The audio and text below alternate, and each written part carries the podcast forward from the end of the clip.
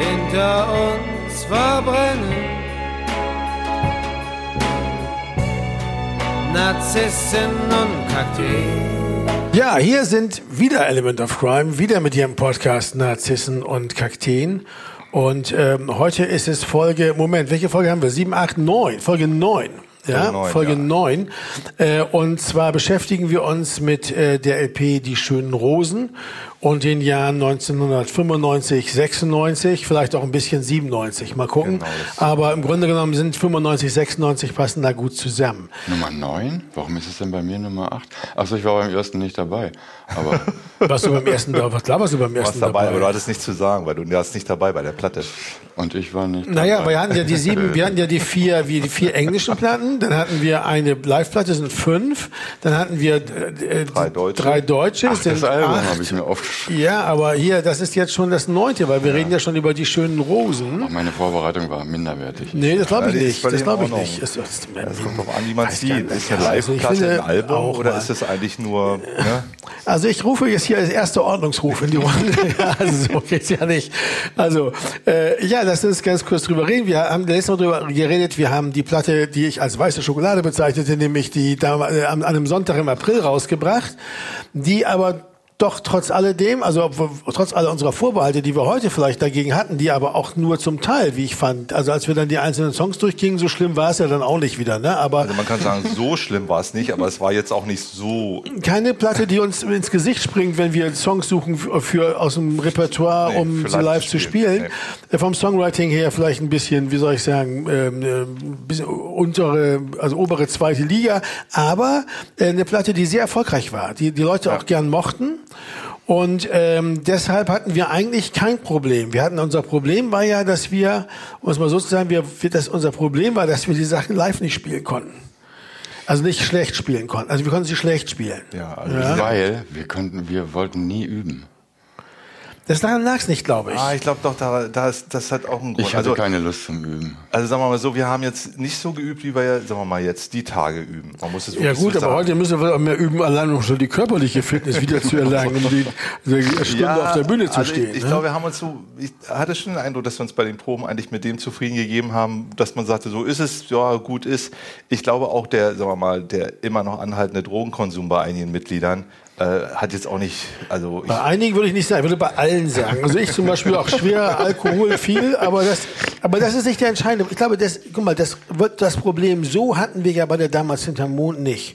Das Problem das, hatten wir so bei der weißes Papier auch nicht. Also hatten wir hier recht, andere Probleme. Es kam raus, was die Stücke wirklich sind. Ja. Und äh, man hat gemerkt, man kann die gar nicht. Die sind ja waren ja sehr überladen oder hatten sehr viele Instrumente und eigentlich gelingt es uns immer, die Stücke, egal wie opulent die Arrangements sind, äh, den Kern zu finden und das dann für live aufzubereiten. Ne? Genau. Äh, was ist eine wichtige Melodie? Wer spielt die? Ist dann auch egal, ob das fünf Streicher machen oder eine Gitarrenmelodie ist. Und das war hier nicht möglich, weil die Stücke das gar nicht hergegeben haben. Man hat die, man hat die, hat die, Luft, die, hat die Luft aus der Produktion rausgelassen und das, da blieb nichts übrig. Also nichts, was wir jetzt den Leuten gut verkaufen. Das heißt, es war für uns wahnsinnig wichtig und das war auch ein riesen, fand ich, ein riesen äh, Problem auf der Tournee, auch im Binnenverhältnis unter uns, äh, dass man das Gefühl hatte, dass der richtige Sound rüberkommt.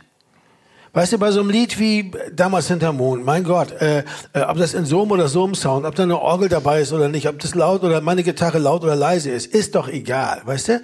Hier war es plötzlich so, auch durch das Register, in dem ich teilweise gesungen habe, durch diese Picking-Gitarren, ich kann nur für mich sprechen in dem Fall, ich, mir, ich komme nicht mit dem richtigen Sound rüber, das kann nicht richtig funktionieren, die Leute guckten dann auch teilweise ratlos an, begeistert waren sie trotzdem, sie haben dann mitgesungen und so, aber wir waren davon nicht so überzeugt. Wir merken nur, wie dass diese Songs vielleicht nicht ganz die durchschlagende Qualität hatten, oder? Ja, das war das eine. Und dann hatten wir ähm, intern auch so fette Probleme, ne? dass das äh, äh, dazu führte, dass ähm, äh, wir keine Lust mehr hatten, mit, äh, ähm, mit Veto zu spielen. Ja, das Paul, ne? Ja, also das ist, ich denke, das ist ja so eine Unterlage auch. Du kannst ja, kannst ja, äh, also ist es ja mal so die ersten zwei, drei Konzerte, guckt man, wie ist das Material, wie geht's. Ne? Und meistens ist es so, das wird besser und besser, weil man routinierter wird. Wenn man aber jetzt auch noch eine, ähm, eine Belastung hat wie äh, den Umgang miteinander, ja, und, und dann noch die Sachen nicht funktionieren, dann spielen ja verschiedene Sachen ineinander und dann da kann auch nichts, Gutes draus werden. Und so war es dann auch. Ne? Ja, es gab dann auch viel Streit auf der ersten Tournee schon. Also weißt du, da gab es viele Punkte, also die sich aber meistens so Sachen entzündet haben, die gar nicht so weißt du, die gar nicht so fett waren. Also wie zum Beispiel, ähm, ich hatte mich einmal gestritten mit mit weiß ich, mit mit, mit Ecki Busch und, und und Dave, weil die am Meckern waren über das Catering. Wir hatten zum erstmal so richtiges Catering mit mit so einem super Koch und so. Und die waren am Meckern, dass in jedes Mal in der Suppe, in der Vorsuppe jedes Mal Sahne drin ist. Und ich sagte, sag mal, ich ich schaff das nicht. Bis bis bis bis vor einem Jahr noch irgendwie Kohle Pizza Mampf irgendwie. Jetzt haben wir hier einen super Koch äh, und dann beschwert euch, dass zu viel Sahne in den Suppen ist. Also, aber Ja, das aber war vielleicht ging, ging denen das auch so. Die standen auf Ja, der ja. Bühne und dachten, was ist hier los? Und dann, wo kann man was sagen? Hier, Catering. Genau, wo ist die große- da kann man mal was sagen, weil bei dem anderen, wir wissen ja auch nicht, wo wir ansetzen sollen. Ja. Ja. Und, das, und dazu kam natürlich auch der, der Bühnensound, also dass es schwer ist, äh, so größere Hallen zu bespielen, die wir mittlerweile auch am Start hatten, wo so ein Mumpf-Sound auch zurückkommt. Das war auch schwierig, zumindest bei dem Arrangement, das wir hatten. Das war alles, ohne- aber tatsächlich glaube ich auch, Ja- Jakob, du hast völlig recht, die Verständigung untereinander war unterbrochen. Es gab keinen gemeinsamen Nenner mehr, auf den wir das Problem hätten lösen können. Vielleicht ein paar Jahre vorher hat man noch gesagt, okay, lass uns doch mal alle so und so versuchen, lass uns das noch mal versuchen, lass uns noch mal, lass uns noch mal ein neues Arrangement finden. Hier war es so, dass man sozusagen sich gar nicht mehr richtig untereinander Nee. austauschte. Ne? Man saß schon in den, in dem, im Schützengraben, um Ja. es mal so zu sagen. Ähm, du hast ja mal was gesagt, Sven, in einem vorigen äh, Podcast, und ich denke, das, ähm, äh, da stimmen auch alle zu, dass egal wie Produktionen waren, wenn man dann auf Tour gegangen ist, dann hat man immer das Gefühl gehabt, so das ist es jetzt, das ist Mhm. doch die Band, ja. Und äh, das, was du beschrieben hast bei der ähm, äh, bei der dritten Platte, Freedom, Love and ja genau, ja. das ist ja uns allen immer wieder mal gegangen. Wir hatten immer diese Momente, wo wir dachten, oh, das ich halte den nicht mehr aus oder was auch immer. Und dann ging man auf Tour. Also Studio, Studio war immer anstrengend, ist ja auch eine anstrengende Sache, Studioarbeit. Und, äh, und dann ging man auf Tour und merkte, nee. Das ist doch eine super Band. Ich weiß gar nicht, was da ist. Ja, auch die Songs Ja. waren dann plötzlich wieder Ja. super. Also, Ja, weißt genau. du, wenn man, wenn man, selbst wenn man dann das Arrangement nimmt oder die Art, das aufzunehmen oder die Aufnahme selbst nicht gefallen hat, weißt du, das spielte man dann live und sagte so, ja, wieso, wo ist das Problem? Nightmare Super ist ein super Lied und so, weißt du, so, also so, ne, so, ist da gar nicht, ne, ist alles easy. Und das hatten wir hier teilweise wirklich Das- auch nicht. Obwohl die Leute das nicht schlecht fanden. Die haben nicht geboot oder so. Im Gegenteil, die haben geklatscht, das war alles wie immer, aber wir waren nicht zufrieden, ne? Da sieht man mal, dass das, dass das, was die Leute sagen, eben nicht entscheidend ist, oder? Naja, es ist insofern entscheidend, dass sie die Platte gekauft haben und dadurch, äh, ähm, äh, äh, also ne, das war eine große Unterstützung. Die Platte wurde gut verkauft, die ist nicht abgeschmiert. Ja, aber oft ist es ja so zum Beispiel, also ich meine Theorie ist ja so, es gibt zwei Möglichkeiten, warum eine Platte nicht läuft. Entweder liegt es an der Platte selbst oder an der Platte davor. Ne, die Leute fanden die Platte davor nicht gut oder sie fanden die Platte davor sehr gut und kaufen dann die nächste wieder. Das wäre eine Erklärung dafür gewesen, dass die, dass die Sonntag im April sich so gut verkauft hat, dass die Weißes Papier so ein großer Erfolg war. Aber diese Platte, die Schönen Rosen, war auch ein großer Erfolg. Die hat sich genauso gut verkauft. Top 30. Ja, ja. Platz 24 24, zum ja, ja. zum dritten hat, Mal gut, das Charts. hat sich mit dem Chartsystem was geändert, war, da haben wir von profitiert, aber die hat sich genauso gut verkauft. Äh, wie, die, wie die davor. Das heißt, die davor hat auch und hat nicht, also das heißt, die muss auch gut angekommen sein bei den Leuten. Die müssen die auch wirklich gut gefunden haben. Und das ist ja auch toll, weil im Grunde genommen man merkt, dass natürlich die Sachen auch die Band ausmachen, die wir vielleicht jetzt selber nicht so toll finden, aber die die Leute trotzdem noch dann irgendwie gut finden konnten, oder? Wie es ja umgekehrt manchmal Sachen gibt, die wir super finden, und die Leute können damit nichts anfangen. ja, tun wir trotzdem ins Programm. tun wir eben trotzdem ins Programm. Ne? Und ähm, ja, so war das. Aber dann war ja, haben wir eine Nachfolgetournee gemacht. Ne? wir haben dann gesagt, zum ersten Mal so eine Dorftour gemacht, wie wir es manchmal nennen, was un unfair ist, aber wo man dann in Städten wie äh, Uelzen spielt oder so. Ne? Also und da ist dann im Grunde genommen, da wurde es dann grindig. Da, äh, das war das Binnenverhältnis, glaube ich, so so gestört dass ich dann auch gesagt habe, ich will nicht mehr äh, äh, in dieser Band sein, wenn, wenn sich da nichts personell ändert. Und da haben wir uns dann von, von Veto getrennt. Man kann ihm das nicht vorwerfen, er war so wie er ist und er hat uns auch nie einen anderen Rosengarten versprochen.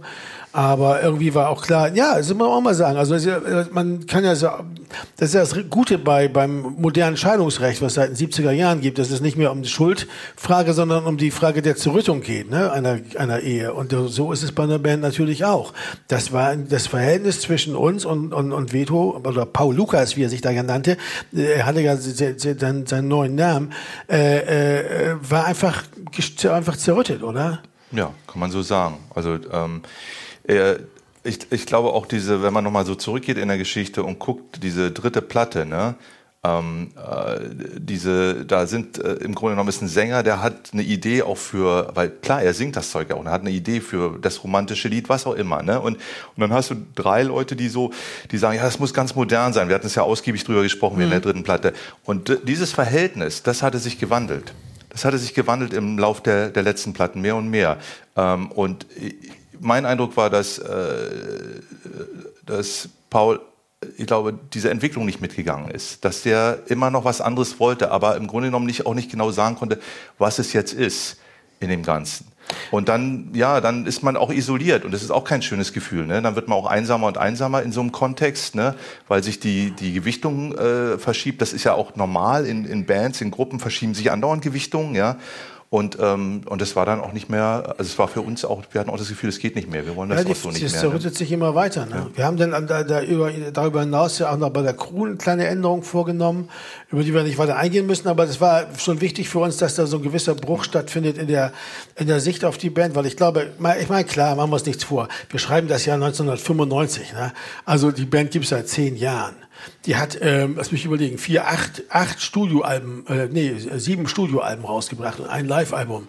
Da muss man ja langsam mal wissen, wer man als Band ist. Und wenn das, wenn es darüber noch in so einer Band nach acht, nach zehn Jahren noch unterschiedliche Auffassungen gibt, dann kann man das so wie die Beatles machen und sich auflösen. Oder man kann sagen, okay, dann müssen wir uns halt jetzt mal für irgendwas entscheiden. Ne? Und ich glaube, das war der Punkt. Und deshalb glaube ich, dass mit der Zerrüttung besser, das ist keine Schuldgeschichte. Ja. Und keiner hat irgendwas falsch gemacht, weil letztendlich nur jeder das gemacht hat, was er machen musste. Ja. Aber kurios ist ja, was du eben schon angesprochen hast, äh, die Band gibt es seit zehn Jahren und äh, nach zehn Jahren äh, wird so ein Schritt vollzogen und ich finde, das ist ein, ähm, das erzählt eigentlich, wie lange wir für manche Sachen immer brauchten. Also wie lange wir bestimmte Umstände auch ausgehalten haben bis wir gesagt haben, ah, das können wir jetzt so nicht mehr machen oder das wollen wir nicht Also der Live-Mixer, unter dem wir sehr gelitten haben, muss ich sagen, sehr gelitten haben von Anfang an eigentlich.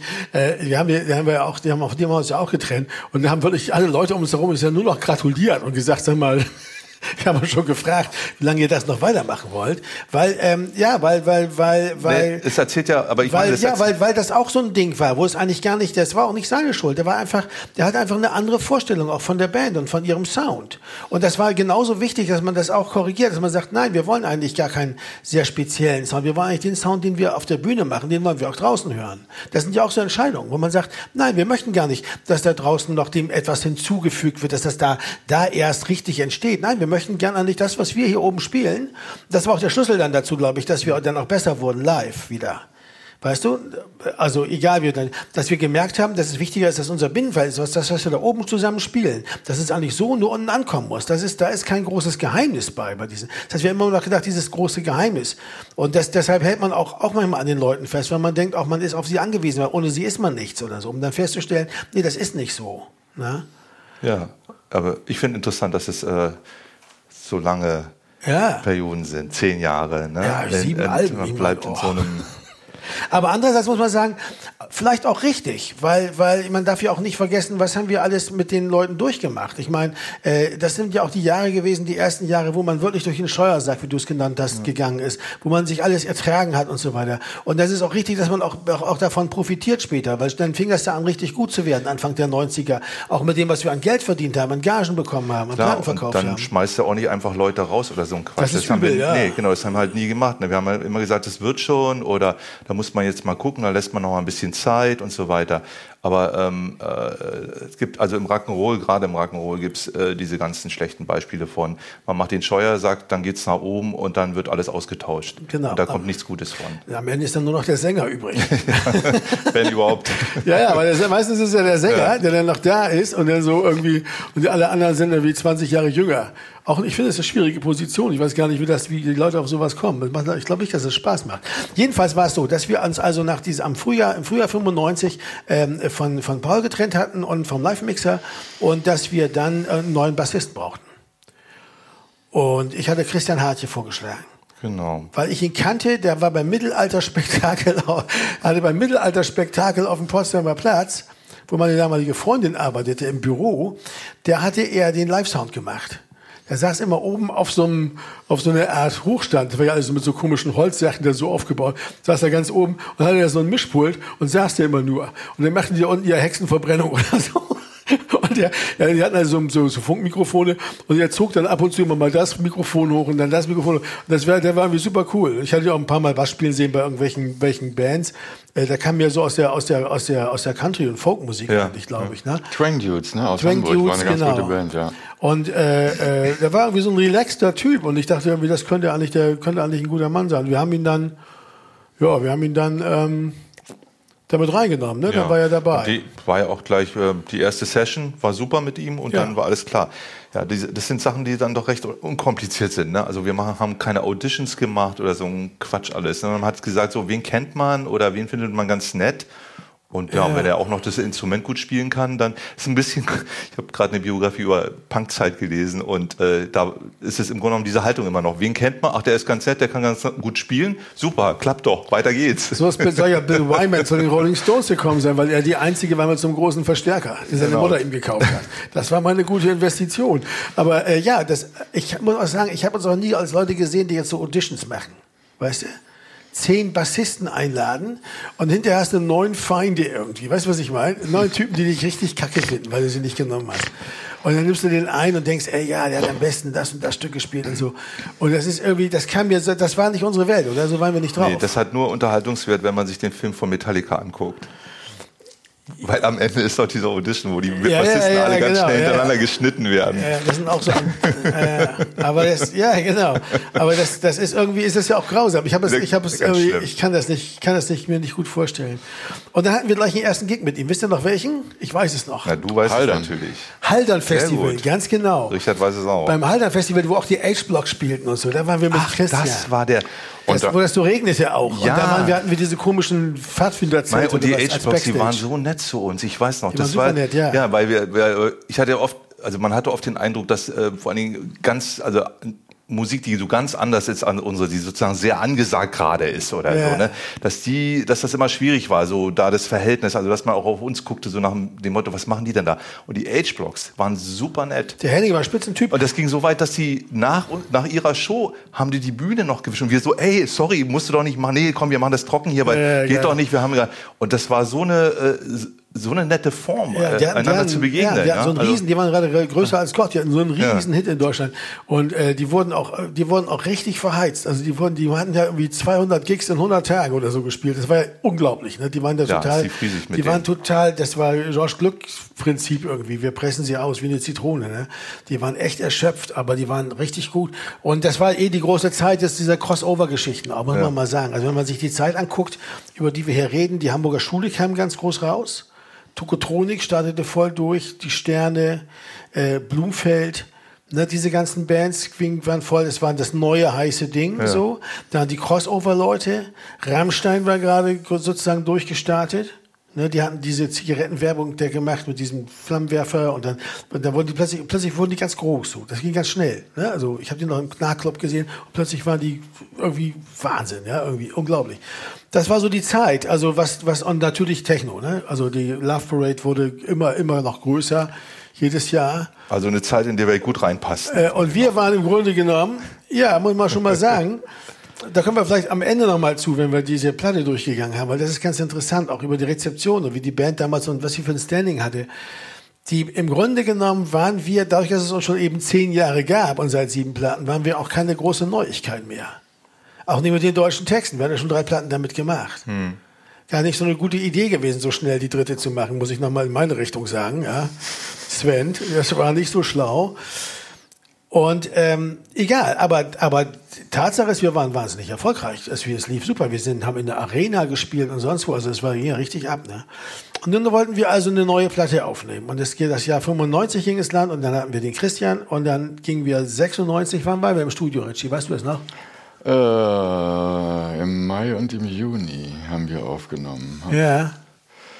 War schönes Wetter. Und so, wir ja. sind ins Vielklangstudio gegangen und nicht ins Tritonus, weil ich schätze mal, weil das einfach günstiger war und Ja. weil wir ein bisschen mehr Zeit brauchten noch zum Entwickeln und weil wir noch nicht so ganz sicher waren und vorbereitet waren. Ja. Gemixt haben wir dann nämlich wieder im Tritonus. Genau, gemixt haben Tritonus und äh, ich glaube, vielleicht war das auch die Idee, dass man sich nochmal richtig Zeit nimmt und so weiter. Aber die vier Wochen waren natürlich auch echt lang. Sechs Wochen. Es waren sechs Es Wochen. waren sechs, also es war, war wie sechs Jahre im richtigen Leben, wenn du mich ja, also es war wirklich sehr lang und es war wahnsinnig anstrengend. Ja. Muss man wirklich sagen. Aber die Also Frage ist ja, die Frage ist ja, warum? Das ist ja interessant. Und ich, ich, ich glaube, mich, mich zu erinnern, dass wir das deshalb sechs Wochen gemacht haben und auch deshalb im Fehlklangstudio, weil wir genau das Gleiche nochmal machen wollten wie bei der damals unter Ja, Mond. genau. Wir Wir, wollten wollten da noch mal zurück auf ansetzen. Hm. los. Wir hatten also, was ich letztes Mal gesagt habe, äh, Zartbitterschokolade, Vollmilch, weiße Schokolade, ja. Und jetzt haben wir gesagt, warte mal, äh, im Grunde genommen, die Band fühlte sich am wohlsten. Also war auch so, so ein neuer Deal, den wir untereinander gemacht haben, glaube ich. Also auch damit, dass wir also eben das Personell auch verändert hatten und so,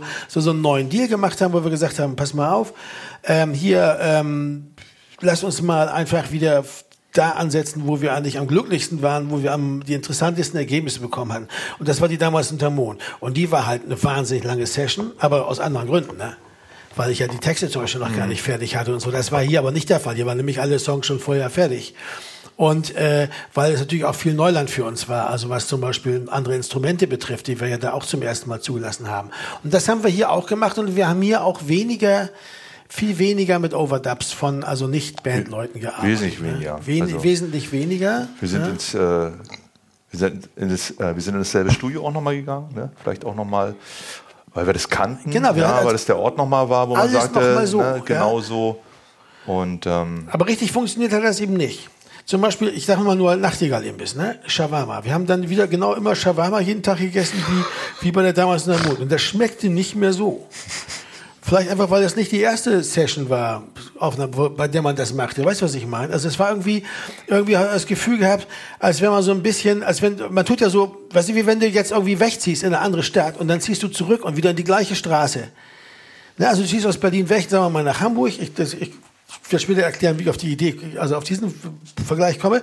Und dann, und dann ziehst du hinterher wieder genau in dieselbe Straße in Kreuzberg zurück, sagen wir in die Eisenbahnstraße. Und dann hast du das Gefühl, scheiße, ich habe jetzt zwei Jahre in Hamburg gewohnt, aber jetzt bin ich wieder hier und tu so, als wenn nichts gewesen wäre. Aber das funktioniert nicht mehr. Die sieht nicht mehr so aus wie, wie, wie vorher. Irgendwie. Weißt du? Und ich glaube, dass ich, ich weiß, kann nur von mir sagen, ich hatte bei dieser Sache Depressionen. Ich hatte richtig, richtig so Depressionen. Mir war so zum Heulen so. Also, was auch damit zusammenhing, dass ich damals ernsthaft versucht habe, auch aus gesundheitlichen Problemen heraus mit dem Rauchen aufzuhören. Dann wo- habe ich dadurch auch noch ganz, irgendwann flehte Dave mich an, wieder mit dem Rauchen an, anzufangen, weil ich so unerträglich sei. Habe ich dann auch gemacht. Und dann hat er, er war darüber auch fett geworden. Ich hatte so ordentlich zugenommen und so sah aus, als, auf den Fotos kann man das noch sehen, richtig aus wie so ein Dickerchen. Und ich habe auch, glaube ich, immer noch zu viel Alkohol getrunken und war irgendwie, hatte dünne Nerven. Und ehrlich gesagt war ich bei dieser Session durch nichts gekickt. Was ganz zu Unrecht später, wie wir später sehen werden, aber ich hat, hat mich alles nicht gekickt, weil ich jetzt alles will, haben wir alles schon mal gemacht. Ganz komisch. Eigentlich stimmte das nicht, aber, Nee, stimmte aber nicht, das ja. war so eine, so eine, so eine, so eine, so ein Tunnelblick. ja, also Wie war das für euch? Also, Also mir- ich fand auch, ich fand's, ich fand's auch, ich fand's wahnsinnig anstrengend, weil äh, zum einen hat man das gemerkt, ne, wie du, wie du dich fühlst, ne, also Ja. wie schnell du auch hochfährst, wie wenig Geduld da ist für die Sachen und so. Und zum anderen hatte ich selber auch Trennung gerade, ne, und das war auch, also eigentlich im Keller auch, ne, und äh, ja und im Grunde genommen auch depressiv, ja, irgendwie versucht mit dem Rauchen dann die Sachen irgendwie so zu leveln, aber das ist ja alles nicht äh, förderlich für so Plattenaufnahmen. Und das vor allen Dingen, wenn man äh, sich die jeden Tag begegnet, wochenlang, ja, dann äh, sind die kleinsten Anlässe reichen dann schon, um entweder hochzufahren oder total irgendwie in den Keller zu gehen. Also irgendwas in der Mitte gibt's da nicht mehr. Ne? waren- Aber man hört es diesem Album, finde ich, überhaupt nicht an. Ja, das das Interessante ist Ja, nämlich, das- das stimmt, ja, dass die ja. Leute immer hinterher sagen, ey, wir haben unser Album aufgenommen, wir waren so gut drauf und so, das ist super gelaufen. Und die Wahrheit ist, das ist völlig egal für das Album. Die Songs dieser Platte, muss man gleich mal, kann man schon mal vorwegnehmen, sind mega gut. Das Bis Album auf einen, würde ich mal sagen, Ja. ist, das, ist, dieses, ist dieses Album, steht der, dem, der damals in der Mond in, in nichts nach, muss man echt mal sagen. Aber das haben wir nicht mehr so empfinden können, weil das auch für uns so wenig neu war. Weißt du? Also das war auch für uns nicht mehr der, der super Kick. Also, aber zum Beispiel mal so ein Lied wie Wer ich wirklich bin, was ja wirklich so ein Lied über jemanden ist, der mega Depressionen hat. Das habe ich natürlich geschrieben, weil ich mega depressiv. Manchmal ist das so. Manchmal schreibt das Leben an die Lieder selber dann rein. Das ist dann die erste Idee, auf die man kommt. Ne? In meinem Schädel wohnt ein Tier, das trampelt alles kurz und klein. Aber genauso war ich drauf. Und das tat mir auch echt leid. Das hat mir in dem Moment sogar leid. Dave was ist denn los? Mensch, Dave. Aber ich muss auch sagen, ähm, irgendwie hatte diese Session auch in der, die hätte ja auch drei Wochen dauern können und hätte das genau das gleiche Ergebnis geben können, oder? Was meint ihr? Wahrscheinlich ja. Wie oft haben wir so Lieder wie, über, wie, wie, äh, dann aufgenommen und nochmal und nochmal und, oder? Oder vielleicht gerade nicht. Also die Platte ist super, ja. Ja, ich weiß, weiß auch nicht. Also es ist jedenfalls, äh, wie du schon sagst, ist ein Beleg dafür, dass sozusagen der künstlerische Vorgang, äh, das Ergebnis und das innere Empfinden, das sind drei getrennte Welten. Ja. Yeah. Die haben alle nichts miteinander zu tun. Im Kleinen gibt's das ja auch. Äh, ich erinnere mich an dieses, äh, man kommt raus aus, äh, aus der Aufnahme und sagt, na, das war jetzt richtig gut. I got the feeling, ne? Das ja, war doch der, der Spruch immer. Und dann hörte man sich das an und dachte so, mm, nee. Mm. Oder man kam raus und dachte, ja, das war, das war jetzt nichts. Und alle guckten und sagten, na, das war doch der Take. Ja. Also äh, das Verhältnis zum eigenen Schaffen äh, ist wie, ähm, ja, vielleicht ist, auch, ist das auch Teil der Magie. Aber wie gesagt, die Platte ist gut geworden. Ja, also ich fand, also ich fand, es fand Lieder auf jeden Fall brillant. Also zum Beispiel, wenn der Morgengrau und fand ich damals auch einfach mega. Aber so, aber die Auf, aber, aber ich hatte immer das Gefühl, dass hatte, wenn wir das aufgenommen hatten, dass überhaupt nichts passiert ist. Weißt du, was ich meine? Also heute ist es ja so, dass du sagst, irgendwie hast du ein Lied und dann gehst du ins Studio und nimmst es auf und dann ist es nochmal shinier, größer. Du hörst es mit so einer Distanz. Und ich hatte die Distanz nicht mehr. Das lag aber, glaube ich, nicht an der Aufnahme. Das lag an mir. Ich hatte die Distanz zum eigenen Tun nicht mehr. Wenn du die Distanz nicht hast und das nicht mit anderen Ohren hören kannst, dann ist dir auch jegliche Möglichkeit, zu verstehen, was mit allen anderen Hörern dieser Welt passieren wird, wenn sie dieser Musik begegnen, ist dir völlig beraubt. Das heißt, du kannst auch gar nicht mehr beurteilen, was gut und was schlecht ist, ja.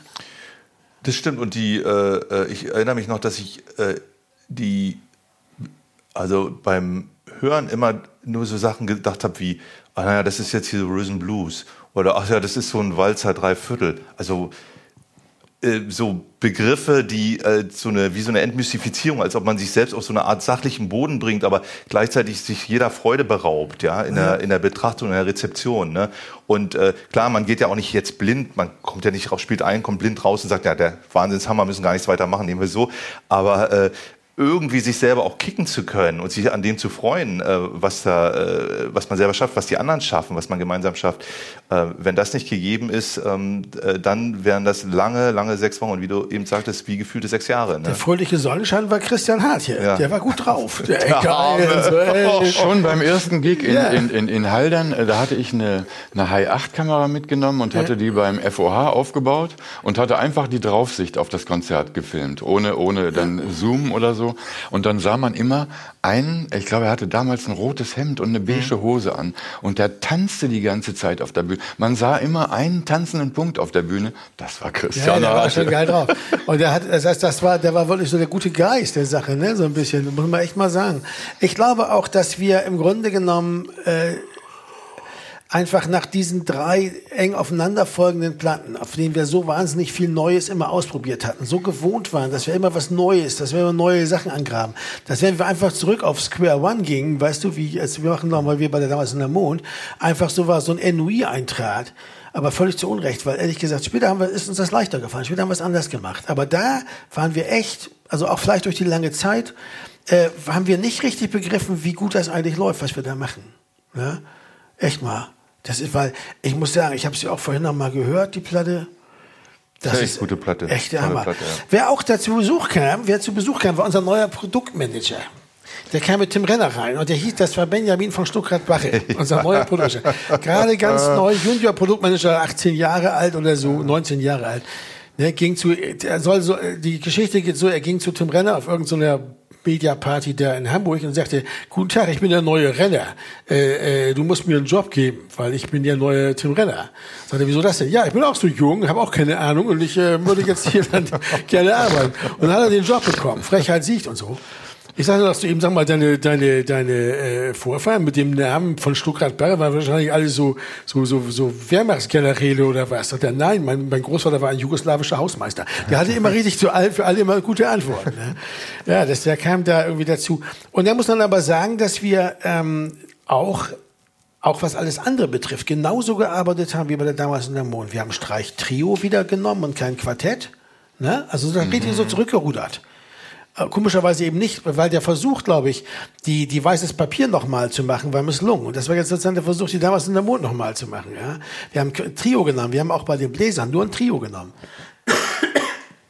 Also hier, ähm, das waren dann äh, der Theo, eben der auch heute mitspielt, Rainer Theobald, am, am, am Saxophon, Frank Kramer, äh, an der Posaune und ich mit der Trompete. Und bei, der, bei den Streichern war es Christian Komorowski, der später auch noch eine größere Rolle spielen wird, äh, der eben auch damals bekannt war als Geiger von Das ähm, Holz.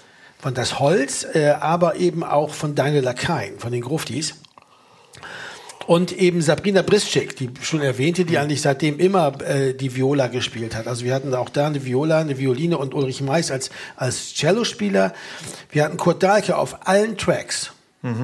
Bis auf einen. Bis auf, ich glaube, ich glaub, letzte- Lied, da ja, ist er nicht Ulriches Lied, drauf, das letzte, ne? genau. Und da war er, glaube ich, nicht mehr da oder so. Der war eigentlich fast die ganze Zeit dabei. Das war auch ganz wichtig für uns, so als Anker, glaube ich. Ne? So, äh, und, und Dave hat Gitarre Dave hat gespielt. Gitarre gespielt, ja, ja. und Om Findal hat die Streicher wieder arrangiert. Das heißt, wir haben sozusagen das ganze, das ganze, die ganze sozusagen Sache nochmal genauso gemacht. Und ich muss sagen, das hat der Platte auch nicht geschadet. Nee, überhaupt nicht. Ne? Also absolut nicht. Das ist schon, das ist schon geil. Ähm, ja, lass uns doch mal gucken. Wir haben hier, ähm, lass uns doch mal die Songs durchgehen, weil im Grunde genommen, wir reden immer schon davon, wie gut die ist. Ich meine, das erste Lied nur so zum Beispiel. Ne? Ähm, ich erinnere mich, dass unsere äh, äh, Plattenfirmenleute die Reihenfolge nicht haben wollten und dass ich, ähm, weil ich immer ein großer Nur so Fan war. Also Nur so ist eins von den Liedern, wo ich sagen würde, das ist die Quintessenz der Elements für mein Gefühl. Und ähm, weil das so war, habe ich den telefonischen Kampf mit Petra Husemann ausgefochten. Und habe gesagt, nein, das ist unsere Reihenfolge. Nein, das ist das. Mit so einem Stück kann man nicht die Platte anfangen. Nur so. Da ist, äh. Und das war ein ziemliches Hin und Her. Und ich erinnere mich noch, dass ich das auch einen kurzen Moment der Verhärtung gab. Und äh, ja, was machen wir, wenn wir es denn so machen? Und dann habe ich irgendwann gesagt, ja, dann lösen wir uns morgen auf und übermorgen äh, gibt's uns wieder mit einem neuen Namen und dann steht nur so wieder vorne bei einer anderen Plattenfirma, okay? Und dann, ja, ist ja gut, ist ja gut. Das, ja, das Interessante war, also glaube, gibt es ja diese Mythos Motormusik, ne? Also das war ja das, das, das eigene Label innerhalb der, der, der Polygram dann von Tim Renner. Vorher war er ja nur sozusagen der, der, äh, der Wasserträger von anderen Geschäftsführern gewesen. Also er hat Polydor Progressive gemacht und die Verantwortung hat eigentlich immer an die Kopf hat man nicht andere immer hingehalten. Jetzt hat er zum ersten Mal ein eigenes Label, wo er für das, für das Ergebnis dieses Labels auch den Kopf hinhalten musste. Was eben dazu führte, dass es noch spießiger wurde und eigentlich noch, Ja. Noch, äh, wie soll ich sagen, Ja, ja, ja- konservativer. Ne? ja Also klar, dieses ganze von wegen, wir waren so progressiv geredet, das war da eigentlich weg. Ja. Naja, es ist auch schwierig, ne? wenn du was übernimmst in Eigenverantwortung, ne? dann äh, ist ja die kaufmännische Sicht ne? schlägt dann auch ein bisschen mehr durch. Ne? Ja, oder die Das- Angst einfach. Ja, ne? die das- Angst, Locker bleiben, ja. die Ja, das Angst ist ja aufzufallen, die Ja, oder Angst, was Ungewöhnliches zu Ja, oder machen. die Angst, Ja? dass das sich nicht in der Form verkauft. Ne? Jetzt übernimmt man das und dann verkauft sich das Ja gut, aber was die genialen Typen sind ja die, die dann irgendwie sagen, warte mal, wir machen das ungewöhnlich und versuchen das zu verkaufen. Ne? Also die waren, sondern, sondern was im Grunde genommen, das dann sozusagen so mit Argumenten ge gehandelt wurde, wie wenn du bei der letzten Schlagerfirma Okay, ich will Ja. ganz, ich äh, zitiere kurz mal äh, äh, äh, Presse aus dem Presseinfo äh, und zwar diese, äh, da gibt's, äh, das ist nur für den Handel, diese kleinen Kärtchen, ihr erinnert euch, ne, dann Motormusik und dann äh, äh, und da war das ähm, für die Single war das, für, wenn der Morgen graut. Furioses Comeback, Platz 24 Einstieg in die deutschen Sales Charts übertraf unsere kühnsten Erwartungen, so die Plattenfirma und dann der ganze Satz, damit wurde auch der letzte Beweis geführt, dass Element of Crime längst den Weg in den Mainstream geschafft haben. okay, wir kommentieren es nicht weiter. Ich will nur sagen. Also, nur so, erstes Stück auf der auf Sup- der Platte. super ja, ungewöhnliches Stück. Ich äh, war mir gar nicht so in Erinnerung, als ich sie gestern gehört habe, die Platte. Und vor allen Dingen auch gefolgt von Wenn der Morgen graut, was ja wirklich, es baut sich ja wirklich ganz langsam auf. Das ist sehr, das sagt halt nicht, hier kommt erstmal eine schnelle Nummer und so, sondern äh, man muss wirklich äh, sich einlassen auf die Platte. Ja, das Interessante ist aber, dass das im Mastering, glaube ich, nur so ein bisschen zu leise ist. Wenn man nämlich nur so wirklich gut laut hören will, dann macht das gut laut. Und dann ist das- Und dann kommt danach, wenn der Morgen graut, da wirst du total an die Wand geblasen. Das ist ein bisschen, das, das ein, Aber das ist auch viel größer und voluminöser. ja, Ja, das ist aber das, ein bisschen das Problem. Also hätte vielleicht noch, noch ein Vermittelt, vielleicht da lieber die schönen Rosen mit dem, wenn der Morgen graut tauschen sollen. Weil das auch ein bisschen leiter ist, so die schönen Rosen. Ne? Aber wenn der Morgen graut, also nur so muss man mal sagen, das ging zurück auf diese Gitarre von dir, die ist ja auch sehr prominent ist. Ja. Und ich habe dann diesen ganz tiefen Gesang. Nee, bei kein anderes Stück habe ich so tief gesungen wie das. Und das haben wir live, das war schwierig, war schwierig, haben wir jetzt zum ersten Mal wieder gemacht vor ein paar Jahren und hat richtig gut funktioniert, weil alle ganz leise gespielt haben und dann auch der Gesang durchdringen konnte. Das war damals noch schwer. Wir haben das, das die Balance noch nicht so gut. Ja, na, weil die, ne? äh, das ist ja, wenn man äh, sich das anhört, merkt man ja, ist eigentlich ein total elektrisches Stück im Sinne von Ja. Verzerrung und äh, das Schlagzeug ist ganz Dabei leise, die Gitarre, leicht, ja. genau, und die Gitarre ist ganz laut eigentlich, damit sie diese Verzerrung, und ich habe das live einfach nicht hingekriegt, wie man das macht, dass man sozusagen so eine Art von Verzerrung und, und Schwingung auch hat, ohne in diese Lautstärke zu Ja, gehen. der hat so einen ne? Brennnessel-Sound irgendwie. Das ist irgendwie geil. Ne? Man, man verbrennt sich immer so die Finger, wenn man so drüber streicht. Das ist echt geil. Äh, und, das ist ein ganz sehr beeindruckendes tolle, Stück. ganz tolle Orgel von, ähm, Ecki? äh, nee, äh, ich glaube, die ist, Ich glaube, das war Ecki. meinst du? Das war Kurt ist- nicht mehr da und Ecki war noch da und hat Stimmt. Ecki das gemacht. Hier steht auch die Eins. Kann ne? aber auch sein, dass es, nee, es kann aber auch sein, Nee, dass der es hat die andere Orgel. Es gibt zwei, es gibt zwei Orgeln auf dem Stück. Also gibt aber auch so einen Flageolettton von, von ich glaube, den hat Como gemacht. Ganz oben. den gibt's auch noch. Aber es gibt diese, diese kurzen perkussiven Einlagen. Äh, die Kurt, ne? zwischendurch immer so kommen. Und dann gibt's Das noch mal einen Kurt. Teil, wo die Ja. Orgel ein bisschen äh, mehr schwelgt und so. Ich glaube, das war ähm, dann Ecki. Ja, das äh, Stück hat eine super Textur, tolle Trompete Ja. am Ende, wunderschöne Melodie. Die Trompete ist auch geil und die ist auch da mal so ein bisschen, dass man sie auch hören kann, was natürlich in dem Kontext auch leicht ist, weil eben das, das nicht so äh, sich gegen Schlagzeug durchsetzen muss. Mit der gestopften Trompete natürlich auch wichtig. Wenn der Morgengrau, Jahrhundertstück, oder? Würde ich mal sagen. Also das ist ja voll der Hammer, finde ich. Also wenn der Morgengrau, muss ich sagen, wenn man nur das Stück gemacht hätte mit der Band, wäre es schon gut gewesen. Also muss ich echt mal sagen. Also wenn der Morgengrau, das, ja- es gibt kein, keine Band, kein Künstler auf der Welt, vielleicht Prince manchmal so ein bisschen, also bestimmten Momenten, der sowas hinkriegt. Echt, muss man echt sagen. Das ist echt ein, also dieser Sound, wie die Band da spielt, diese, diese Akkorde, das, das ist schon echt ein Da muss ich auch nochmal ein Dankeschön an Andreas Dorau sagen, von dem ich ja die, äh, äh, die Melodieführung nicht geklaut, aber inspiriert worden bin. Na, da, da, da. Diese drei Töne, ne? das geht auf ein Stück von Andreas zurück. Ja, das ist echt ein geniales Stück und auch, auch die, auch die, die, Auf- der Aufbau des Stückes und dann diese komische Bridge, die nur einfach die ersten drei, die ersten drei Zeilen, äh, äh, für die ersten drei Strophen dann nimmt und noch einfach mal hintereinander bringt, aber die drei ersten Zeilen sozusagen, das Ja, ist, ja. das ist schon irgendwie, es ist extrem, das war ein ganz glücklicher Moment eigentlich, äh, gefolgt, glaube ich, von die schönen Rosen. Ja, doch, da kann ich noch was Ja. erzählen. Der, wenn der Morgen graut, nämlich äh, da äh, habe ich Gitarrensolo äh, rückwärts. Ja, genau, habe ich Dave ge- gequält. Ich wol- wollte unbedingt mal ein rückwärts Gitarrensolo. Band umgedreht. Das heißt, das musste das 24 Spurband musste umgedreht werden. Es musste geguckt werden, wo das äh, die Spur sich jetzt findet auf dem auf dem Welche Mischpult. Noten, wo wie, ist das? wo? Und dann äh, wie spielt man das jetzt, dass man hinten raus auch mit der Note kommt, die irgendwie dann auch Sinn macht in dem Ganzen. Es waren auch ein paar Track lernen, ne? Ja, genau. Und das waren dann auch ein paar Versuche, aber ähm, ähm, ja, toller Sound. Heute gibt's dafür Effektgeräte. Die machen, machen das einfach. Zang, boing, so digitale Effekte, so, so, so, so, so, so Patches da. Ja, was Ja, aber äh, wir hatten, glaube ich, eine Zeit lang, das ging, das ging auf das erste äh, Rückwärts-Gitarren-Solo in der Pop-Geschichte zurück, nämlich äh, äh, Philip, oder? nee, Nancy Sinatra und Lee Hazelwood, ähm, ähm, Sand. Ah, okay. In 60er Ja, Jahren ja, der schon. Effekt ist natürlich alt. Ne? Und äh, äh, da, da waren wir mit Dave immer am, am, am diskutieren, das weiß ich noch damals. Lass uns doch mal das Band umdrehen. Und er, oh, das ist so viel Arbeit, ne? Genau. ja. Channelbelegung und so. Ja. Gefolgt von die schönen Rosen, was ich ja für das schwächste Stück auf der Platte halte. Was wir natürlich dann gleich auch zur Single gemacht haben, zur ersten und gleich auch zum Plattentitel, ist klar. Aber wie es halt so ist. Aber ich fand immer, also da bin ich mit dem Text nicht zufrieden. Da, da habe ich mir ein bisschen leicht gemacht. Aber vielleicht ist das auch gar nicht schlecht in dieser Blödheit. Für Also ich mich ist das immer ein. Punkstück gewesen. Für mich ist das immer ein Punkstück gewesen. Und von daher ist das äh, äh, anatomisch voll richtig. Äh, auch, mit, auch mit dieser Blödheit dieses Textes fand ich. blöd ist Also schon, ich, ne? ich erinnere mich an das Bild von diesem Lied, was du gerade gesagt hast, aber als ich es gestern gehört habe, äh, dachte ich, nee, das ist total schön. das Ja, ist total sinnig in so. sich und dass der Text diese Simplizität hat. Also äh, ähm, der erzählt ja was über denjenigen, der Ja. da erzählt. Und das ist halt das Schöne, es passiert dann doch mehr als nur, dass es äh, dieser simple Text ist, sondern man hört diesem Typen so zu und denkt, macht sich, fängt sich an, Gedanken zu machen über den Typen. Ja, was so ist denn mit dem? ne? Warum redet der denn so? Oder warum singt der so? Was erzählt der denn da? Warum bleibt der denn so geschlossen? Warum kann der da, warum geht er nicht mehr? Und äh, die Form auch, ne? es gibt kein Solo. Also es gibt nur Ja. diese Wiederholung des Instrumentalteils, äh, des, äh, des, äh, des Refrains Ja, ne, ja. äh, als Instrumentalteil. Ja, ja, ja. Äh, Nochmal, äh, also Doppellänge halt. Und ansonsten gibt's halt äh, eine Strophe nach der anderen. Und auch das, äh, finde ich, entspricht dem... Aber warum haben wir das nie live gespielt dann, wenn das so doll ist, das Stück, Leute? es hat nie richtig Was ist los? hat nie richtig gegroovt. Nee, ja, da war irgendwie. Da war vielleicht der- die Balance auch nicht gestimmt. Vielleicht hat die Balance auch nicht gestimmt. Weißt du, was ich meine? Also vielleicht war uns da auch die Balance, ein bisschen wie bei, der, bei den Stücken von der damals, von der Sonntag im April, wo man die Balance nicht hinkriegt. Und wenn die Balance nicht stimmte, zum Beispiel zwischen dieser Dungdi, Dungdi, Dungdi Gitarre von mir und dem anderen Kram und so, dass es dann irgendwie der Groove verloren ging. Weißt du, dass Stücke, die darauf angewiesen sind, einen bestimmten Sound zu haben, damit sie grooven, mit denen haben wir noch nie Glück gehabt. Das stimmt, ja. Das war das große Problem auch der, der, der Sonntag im April.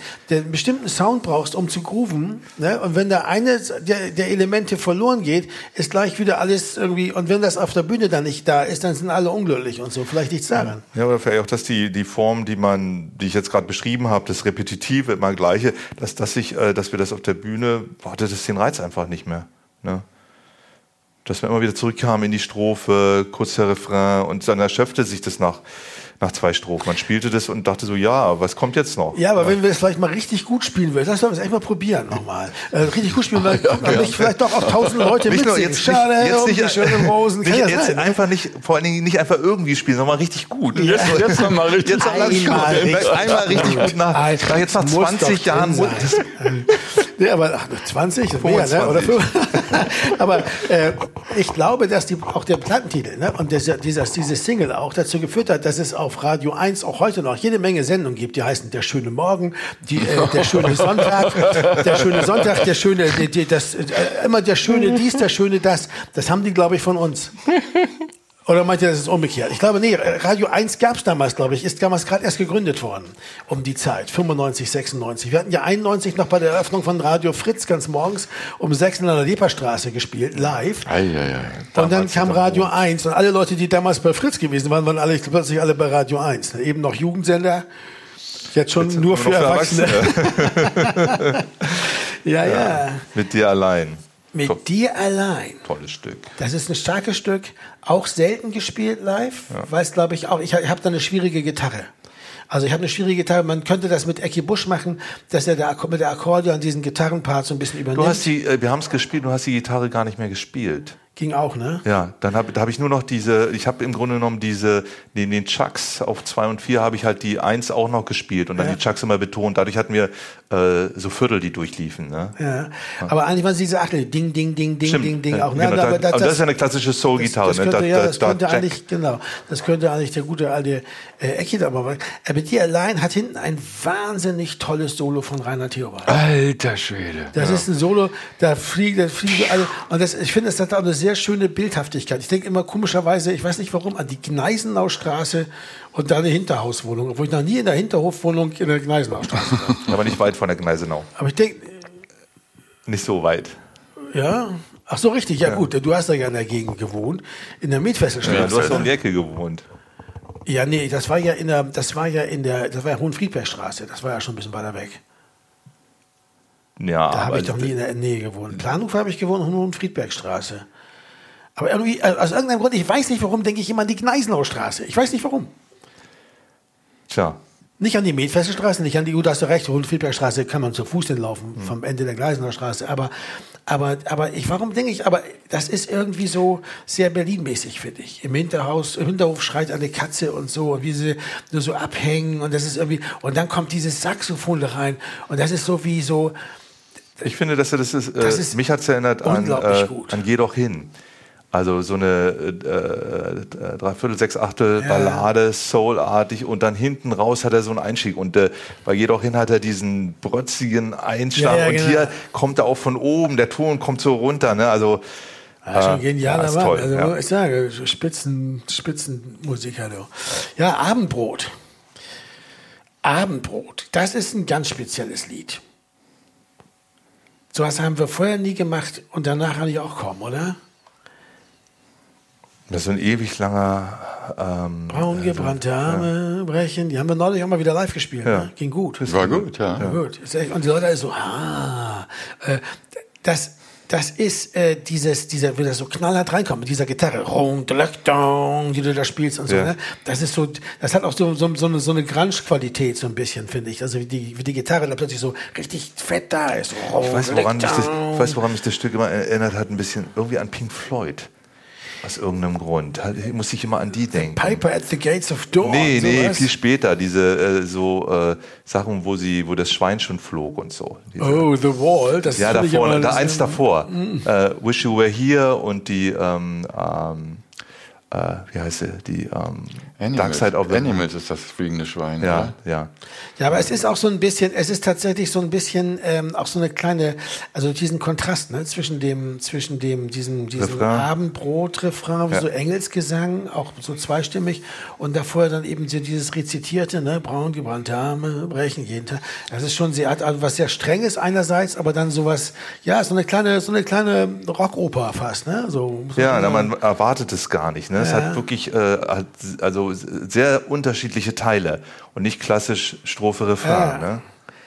Das ist schon, schon, ja, und, und das, und äh, das tatsächlich äh, hat es auch noch, gibt es noch einen Seitenaspekt dabei auch bei Abendbrot. Aber ich finde, Abendbrot, wir haben es ja dann sehr lange nicht gespielt, weil es uns schwer fiel. Und als wir es neulich wieder gespielt haben, muss ich sagen, das war schon echt ein richtiger Klopper. Also hat man schon mal gemerkt, das ist eben auch einfach Teil der Element of Crime Welt, so ein Lied zu machen, ja. Und das, das funktioniert. Und das, das, die Leute das wissen sofort, was los ist. Das ist so geil.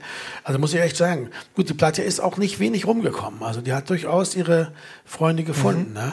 Ähm, aber äh, Abendbrot, auch der Text, das habe ich damals genehmigt. Das habe ich mir später dann nicht, also habe ich dann später nicht mehr gemacht bei solchen Sachen.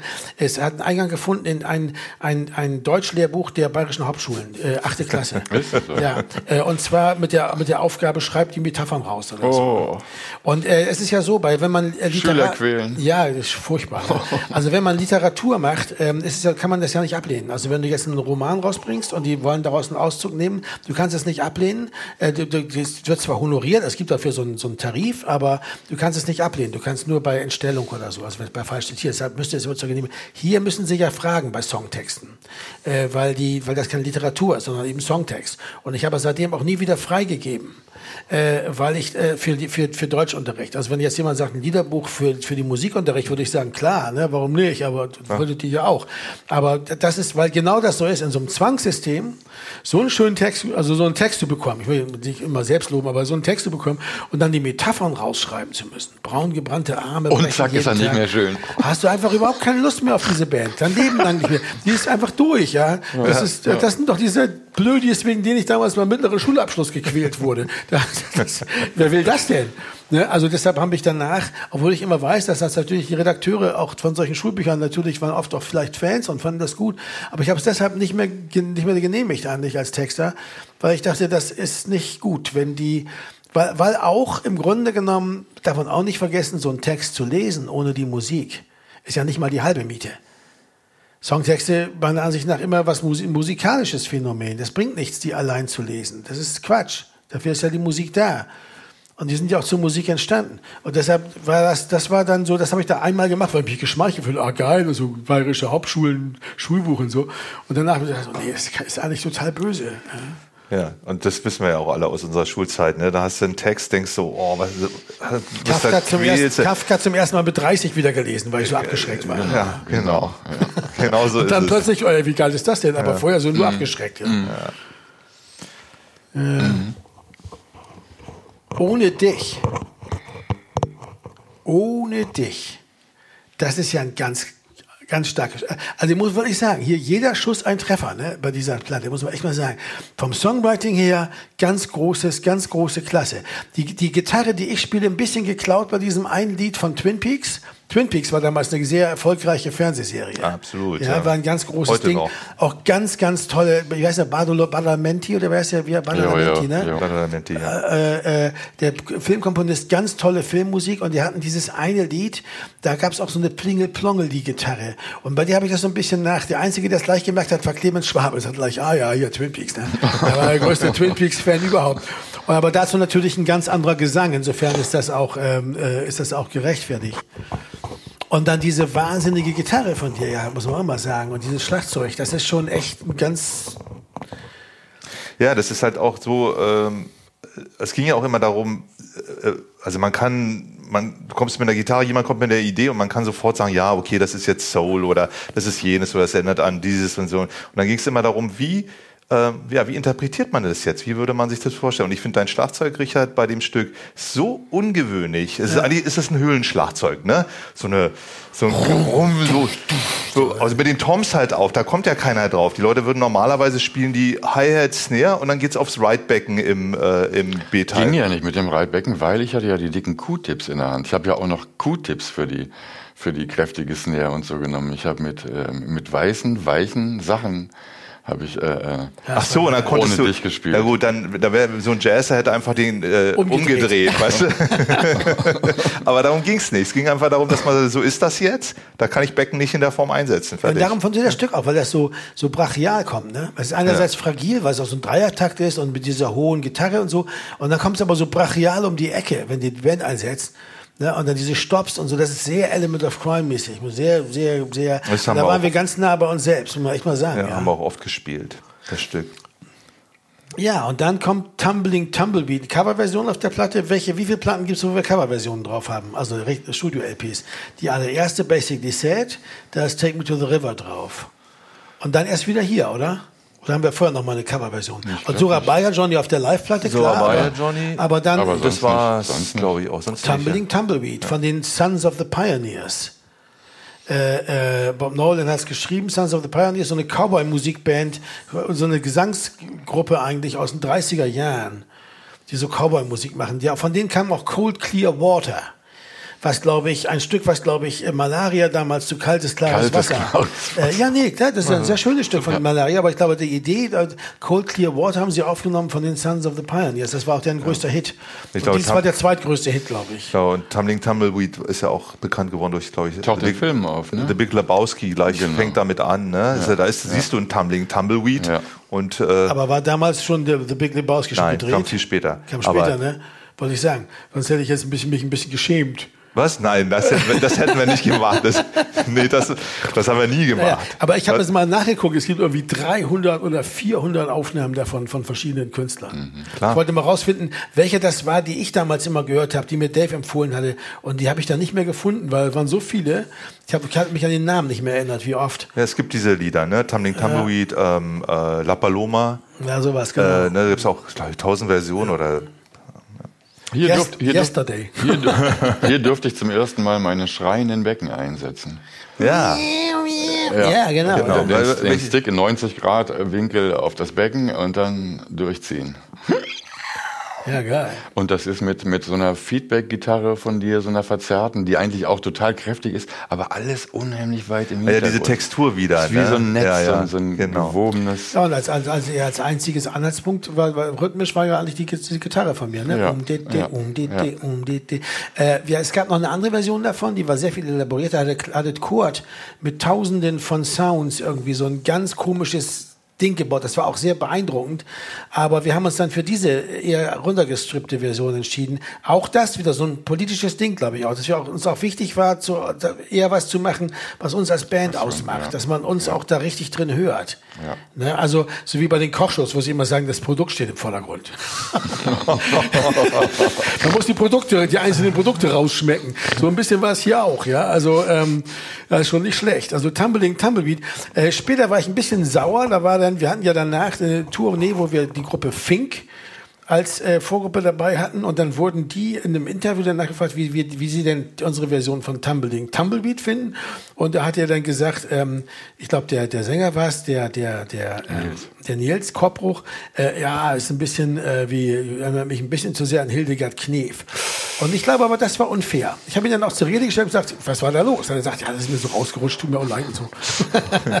Ja, aber, Aber- Moment mal, Hildegard Knef, also wie auch immer er es gemeint hat, ich finde Hildegard Knef ist eine ziemlich gute Adresse, ehrlich es gesagt. gibt nicht, es gibt es gibt Schlimmeres, ne? Also es Na, gibt ich, Schlimmeres. nee, also, würde ich nicht sagen. Ich finde Hildegard Knef gut, äh, kommt, äh, kommt auf die Schaffensphasen an, wann und was, aber ich finde Hildegard Knef ziemlich Meine beeindruckend. Mutter war eine muss ich mega sagen. Fan von Hildegard. Sie hat immer Ja. diese Cole Porter Songs gesungen von Hildegard Knef auf Deutsch, die von von ich glaube von Fred J die- übersetzt. Die, die waren war- wahnsinnig gut. Also ähm, Hatten ich Sie meine, Hildegard Knef nicht mal was vorgespielt von uns? Und sie hatte gesagt, ah, die Jungs haben wohl zu viel Beatles. Die weißes Papier fand sie ganz schlimm. Ja. Da, sie, da war sie bei Platten von Gerichten, fand die ganz mies. ja, Leute, das hat, mein, schon- hat meine schon. gute Freundin Lydie Hilde- Auvray, das ist das Akkordeon, das meine gute Freundin Lydie Auvray hat das alles schon vor 20 Jahren gemacht. Ja, Okay, klar. Hildegard. Aber Hilde, Hildegard äh, Knef äh, äh, waren äh, in den USA an, der- an der Ostküste ein Superstar. Ne? Ja, war die war in Deutschland New York äh, lange Zeit und äh, riesen, riesen Nummer. In Gut, die Deutschland hat, dann die auch. Deutschland die Hallen voll. Ich kann mich erinnern, diese Lieder auch auf Deutsch und, und das war, war die Hallen voll und auch zu Recht. Also es war schon eine tolle Künstlerin. Ja.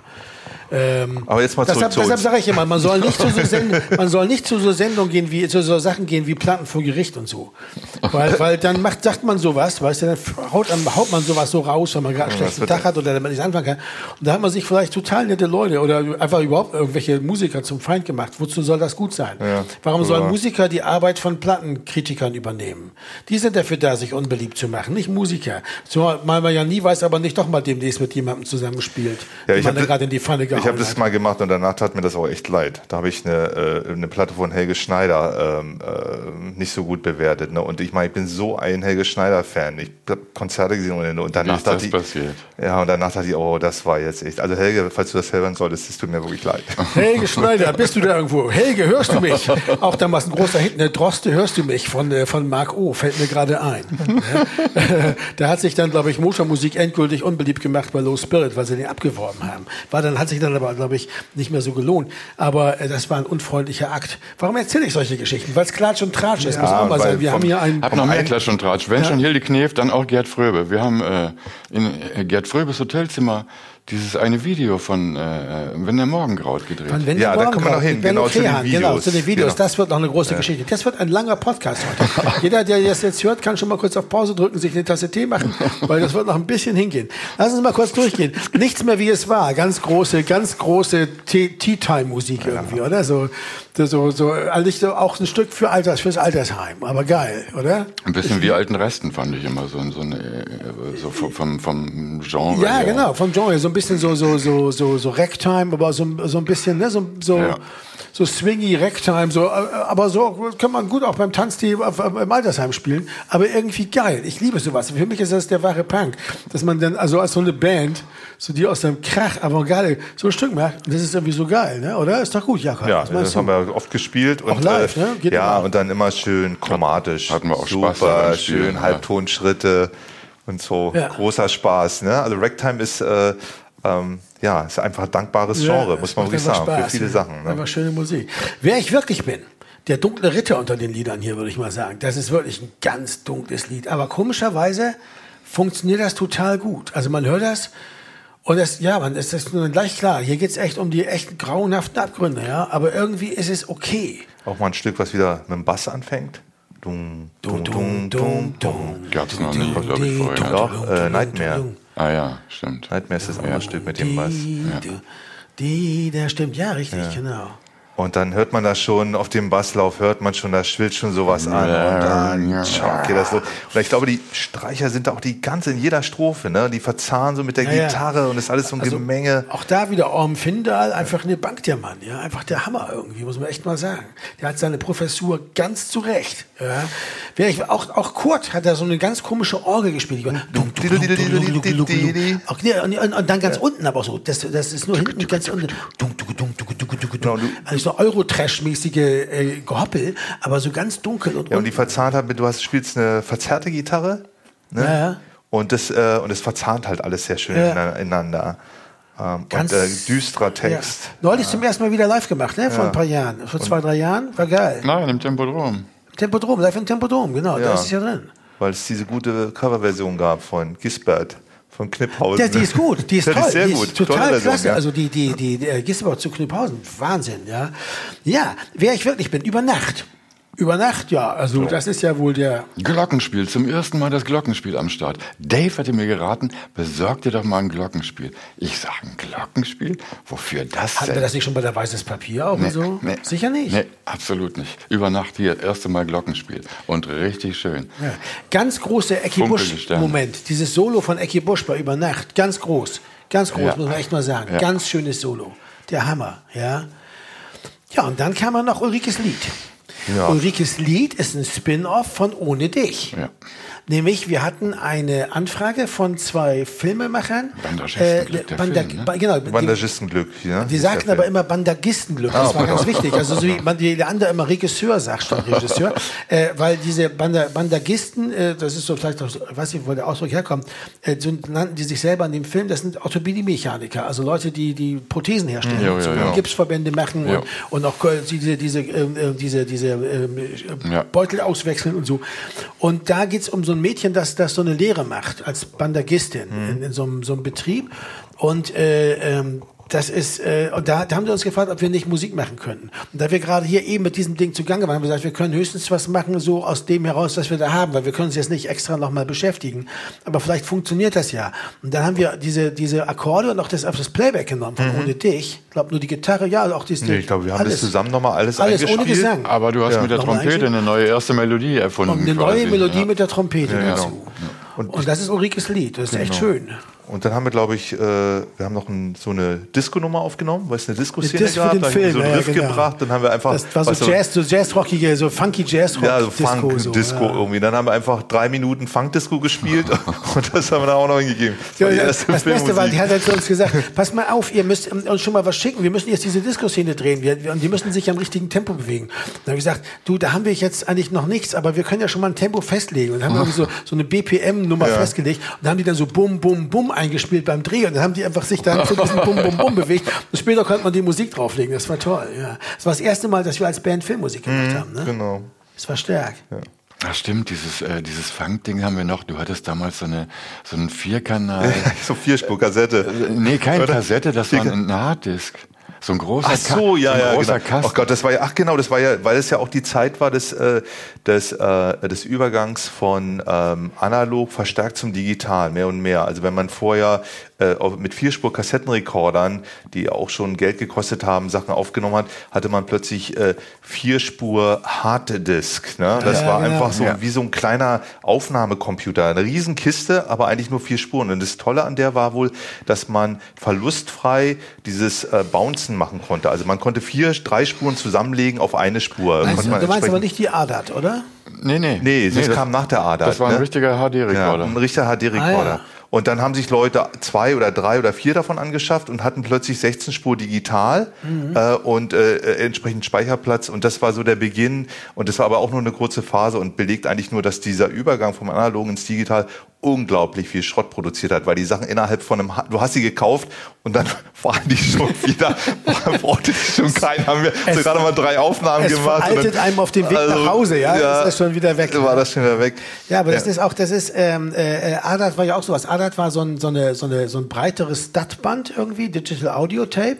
Ja, ja. Und das, da hatte acht Spuren. Und die konnte man auch zusammenstecken. Ja, das war genau, damals ja, das Ding, du, ja. weil, weil die Speicherkapazität noch nicht so groß war. Deshalb musste man die immer zusammenstecken. Ne? Das war immer so teuer. Es ich finde, es gibt noch eine Sache bei der Platte, die ich ganz interessant finde, ist, dass wir ähm, die Platte dann wieder äh, ähm, da das Copyright Control hatten.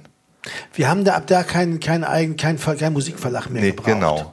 Auch vorher nicht eigentlich, aber das haben wir Ja, nicht so richtig wahrgenommen. das haben wir nicht gewusst. Äh, ja, seitdem haben wir irgendwie 66 Prozent mehr Einnahmen äh, bei der GEMA. Ja, also wir, der getreu dem Motto ein Verlag, Lizenz zum Gelddrucken, Ja. äh, äh, sind wir aus diesen Sachen ausgestiegen. Vor allen Dingen, das Also- lag aber auch daran, man muss es auch mal sagen, es, es spricht ja nichts gegen Verlag. Es gibt ganz sicher äh, Gründe, äh, als Künstler in einem Verlag zu sein. Nur wenn der Verlag einfach nur die Rechte nimmt und ansonsten nichts weiter tut für einen, dann ist das, äh, äh, dann fragt man sich irgendwann, warum braucht man einen Geschäftspartner, dem man so einen Anteil gibt, der aber, sagen wir mal, seinen Verpflichtungen vielleicht nicht in dem Maße Ja, nachkommt. und die, vor allen ne? Dingen das Problem ist, dass die, die Verpflichtung des Verlags, des Musikverlags bei sowas für uns ist ja überhaupt nicht definiert. Weißt du, was ich meine? Also bei, bei anderen Musikern, Komponisten zum Beispiel, die, die ver vermitteln den Konzerte, die vermitteln den Künstler, den, für die den sie schreiben oder was auch immer, Künstler, ne? die für, Ja. sie, äh, die, äh, für, für die sie schreiben können, sie vermitteln ihnen auch Werbeaufträge, Werbemusiken, Filmmusik und so. Das kommt ja bei uns alles gar nicht in Frage. Und dazu kommt es, wir waren bei großen Verlagen, die haben also Millionen von Titeln unter Vertrag, die, die wissen gar nicht mehr, was bei ihnen alles im Katalog ist. Äh, aber das ist nicht schlimm. Also ich, ich, Verlage haben viele, viele, viele, machen viele gute Arbeit für viele Künstler, Aber eine Rockband unserer Art, die selbst auf Führer sind und die sagen alles, ja, also im Grunde genommen bringt das nichts. Äh, äh, das da reicht die GEMA. Ähm, aber das haben wir dann ja auch gestellt. Wir hatten am Anfang aber auch ein bisschen, waren wir auch angewiesen auf die Vorschüsse, darf man auch nicht vergessen, Ja. weil wir waren ja auch sehr arm. Äh, und so lange kommt man oft nicht warten. Aber das stimmt. Das, ab, ab seitdem sind wir eigentlich verlagsfrei. Ne? Das ist, das ist richtig. Gut, ich habe ja schon gesagt, die Platte ist relativ erfolgreich gewesen. Also die war genauso erfolgreich wie die davor. Wir waren auf, auf diesem neuen Level der weißes Papier angekommen, 60.000 Platten verkauft. Die Chartspositionen wurden immer besser, weil sich das auch veränderte. Damals kamen die Computerkassen auf. Das wurde dann wirklich richtig auch gemessen, was wirklich verkauft wurde und, Und nicht nur, nicht- was die Plattenhändler tippten. ne? Ja, oder was da äh, noch nebenbei lief. Ne? Das hatten wir auch immer mitbekommen, dass da äh, in allen Bereichen Geschenke äh, die Runde machen, um Sachen äh, hier und da entsprechend günstig Die zu machen. wir auch hatten. Ja, nein, Also wir, hatten, wir waren auch Teil des Ganzen. Ja, die Natürlich, wir haben Chart- ja auch erlebt, dass äh, unsere äh, Promoter, Leute, die mit uns gefahren sind, da äh, gingen plötzlich irgendwelche- Uhren, fehlten am Handgelenk. Äh, äh, wo ist denn die Uhr? Ah, ja, hm. So, die, ja. Chart, die Chart-Power-Gimmicks. Das war damals aber so, dass damals ja noch die, die Charts noch zum Teil jedenfalls damals noch getippt wurden. Ich glaube 99 wurde das dann ganz abgeschafft. Aber dass die Plattenhändler das tippten und es gab immer so, so Trendläden, die dann, wo dann die potenziell die Tipper saßen. Und die bekamen alle Chart-Power-Gimmicks. Das ist irgendein Geschenk. Ne, das konnte so ein paar Jeans sein oder irgendwas, irgendwas, oder was, was mit der, mit der Platte zusammenhängt oder so. Und hier, Benjamin von Stuttgart-Barre hatte die super Idee fürs Chart-Power-Gimmick, nämlich Rotweinflaschen.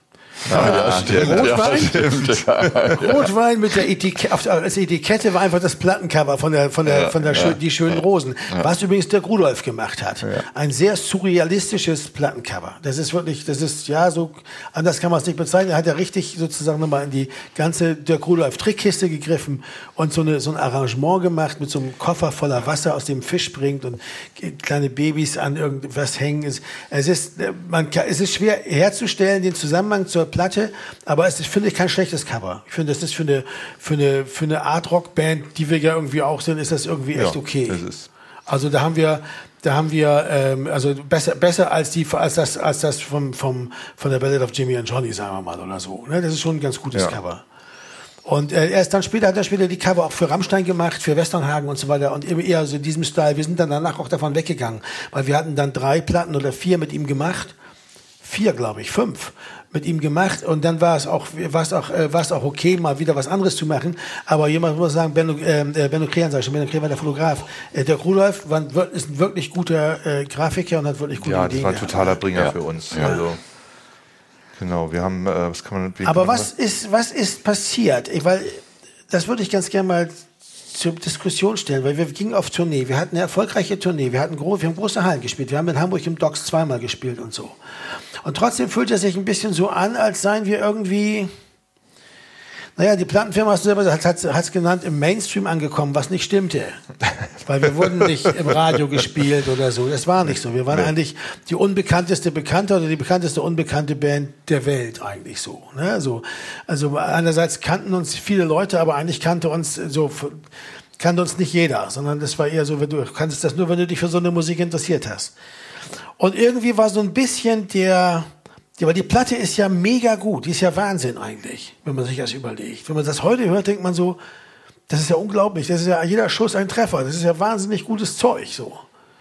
Aber die hat ja nicht groß was bewirkt. Also nicht so, dass jetzt irgendwie, und ich glaube, das liegt einfach an der Gewöhnung, die wir hatten. Und inso- insofern hatte die Plattenfirma nicht ganz unrecht. Die Leute hatten sich an uns gewöhnt. Wir waren etabliert. Wir waren kein neuer heißer Scheiß mehr. Wir waren nicht mehr, also aufregend neu, das sowas habe ich noch nie gehört. Weißt du, das ist auch, der, auch für uns. Diese Platte hat uns nicht so gekickt wie die damals in der Mond, obwohl sie nicht schlechter ist. Sie war einfach nicht mehr so neu. Sie war nicht yet anhört oder so, sondern es war einfach, wir hatten uns unseren eigenen Kosmos geschaffen und in dem bewegten wir uns mit dieser Platte sehr gut.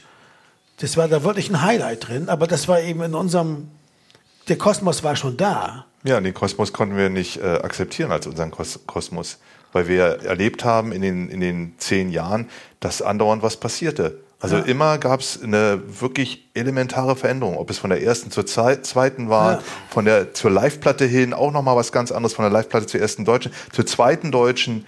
zur dritten mit so einer Etablierung im Grunde genommen und, zu, äh, und dann auch zu sagen, okay, das ist, wir haben jetzt so ein, unser, unsere Sache gefunden und da sind wir jetzt, äh, war im Grunde auch immer die Erwartung, jetzt muss doch, da muss doch noch was kommen, jetzt muss doch noch mal und das ist ja auch okay. Ich finde es auch richtig. Das ist Ja, auch eine, klar. äh, sonst ist Stillstand, ja. Also äh, sonst ist auch vorbei. Aber ähm, dadurch kann man natürlich die Sachen auch nicht so gut einschätzen selber. Ne? Also Ja. deswegen geht man raus aus dem Studio und sagt, boah, das war so anstrengend. Ich weiß gar nicht diese Platte und so weiter. Gut, Tour war dann wie immer. Ne, man spielt dann und denkt so, ach, ne. Ja, und da war, war auch auf Tour wieder plötzlich alles in Ordnung, Ja. ne? weil, man, weil man diese Sachen spielt und merkt, die funktionieren auch alle. Gut, da, da, manchen, also zum Beispiel mit Wer ich wirklich bin, haben wir uns eher schwer Ja. getan vielleicht und mit nur so Rosen vielleicht auch, auch. ja, und aber und, und die schönen Rosen, aber wenn der Morgen graut, äh, äh, ohne dich äh, über Nacht, das äh, nichts mehr wie es war, Tumbling Tumbleweed, das ist alles hat richtig gut funktioniert und so. Die Leute waren froh, wir hatten unser Publikum, wir waren etabliert auf eine Weise und wir waren auf, uns- aber auf einem ganz schwierigen Punkt etabliert, nämlich irgendwo so in der Mitte. Wir waren keine Stars, so wie die Ärzte oder die Toten Hosen. Und schon gar nicht im Mainstream Nee, und, angekommen. oder, oder wie Rammstein. Und wir waren auch nicht im, wir waren auch, wir waren, wir verkauften vielleicht mehr Platten als Tokotronik oder als die Sterne, aber wir waren nicht der neue heiße Scheiß wie die. Die waren ja auch zehn Jahre jünger. Darf man ja nicht vergessen. Ne? Und die haben ja gerade erst angefangen. Die, das war ja irgendwie, das, was die machten, war neu und was wir machten, war nicht mehr neu. Seit ja damals in der Mond war das nicht mehr neu.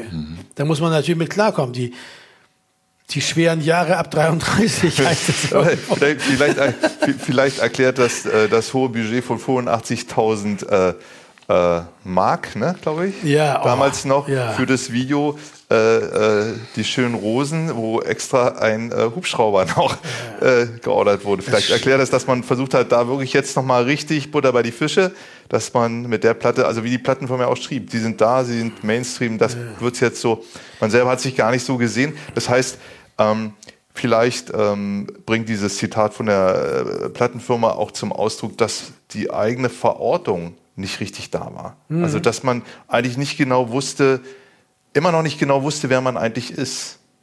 Ja, man war einerseits, kommt man sehr stolz sein, weil wir hatten super künstlerisch äh, sehr, sehr viel erreicht. Also wir hatten tolle Platten gemacht, wir hatten sehr viel Lob, wir wurden auch nie zerrissen. Wir, man ist uns nicht blöd gekommen oder so. Aber wir waren so ein bisschen auf unserem eigenen Gleis. Ja, weißt du, was ich meine? Also, ne, so, also wir waren eigentlich gerade nicht im Mainstream. Ähm, aber ähm, und das, also, aber wir waren so ein bisschen so, ja wie, ich weiß nicht, kurz danach haben wir Jan Schütte kennengelernt. Der kam als Filmemacher. Er sagte, du weißt ja, jeder meiner Filme hat 50.000 Zuschauer und ich bin eigentlich ganz zufrieden damit. Finde ich gut. Das sind einfach meine Leute, die finden meine Filme gut. Und das fand ich irgendwie einen interessanten Standpunkt, weil ich konnte, das hätte ich nicht sagen können. Ja, wir haben 60.000 Leute, die finden uns gut, für die spielen wir, für die machen wir klar. Das hat mir nicht, das kann, damit komme ich nicht klar. Was ich meine? Weil ich äh, habe immer gedacht, dass, dass, dass, dass sich die Musik grundsätzlich an jeden richtet. Das kann keine, kann kein Verein sein, in dem man, der geschlossen ist in sich. Ne? Wobei ich das, den, den Standpunkt von Jan Schütte sehr gut finde, weil, weil er auf der Weise äh, mit sich selbst im Reinen war. Das konnten wir aber nicht als Band. Das konnten, waren wir nicht. Und vielleicht auch zu Recht nicht, weil, weil wir letztendlich dann doch so Typen sind, die immer der Meinung sind, sie müssen nochmal neue Wasser angraben. Ne? Ja, aber das ist doch auch, ähm, ich, ich weiß auch nicht. Ich glaube sonst, also ich würde denken, ich kann es dann gleich sein lassen. Also wenn schon, denn schon. Ne? Und dann, äh, klar, ich glaube, für, für einen außenstehenden Hörer, der wird immer sagen bei den Elementplatten, der hört ein Stück, egal von welcher Platte, sagt, ach ja, Elements, alles klar, so, ne? Ja, klar. Für uns selber ist das, das merkt man auch in so einem Podcast, das ist ja so wie, wie Mikrobiologie, ne? Wir gucken mit so einem riesen Mikroskop und sagen, das sind weltweite Unterschiede, ja? Also das ist, das eine hat mit dem anderen überhaupt nichts zu tun, Genau. ne? Von der einen Platte zur nächsten ist ein Quantensprung. Ist es natürlich Da sagt nicht, er, ja? dann sagt er, wir hören eine neue Platte. Ja, Finde ich geil. Die ist ja genau wie die letzte. Was ist denn jetzt los? ja, ne, das ist äh, und äh, gleichzeitig stimmt's aber, weil wenn man äh, jetzt auch noch mal guckt von der Sonntag im April, also zu sagen, Mensch, äh, das ist einfach zu viel, das hat uns, äh, wir sind sozusagen vom rechten Weg abgekommen, lass noch mal zurückgehen und dann mit der Psycho, greif jetzt ein bisschen vor, aber noch noch mehr die Sachen auseinanderzunehmen, noch rudimentärer im Grunde versuchen zu agieren, auch in den Produktionsbedingungen kommen wir im nächsten Podcast auf zu.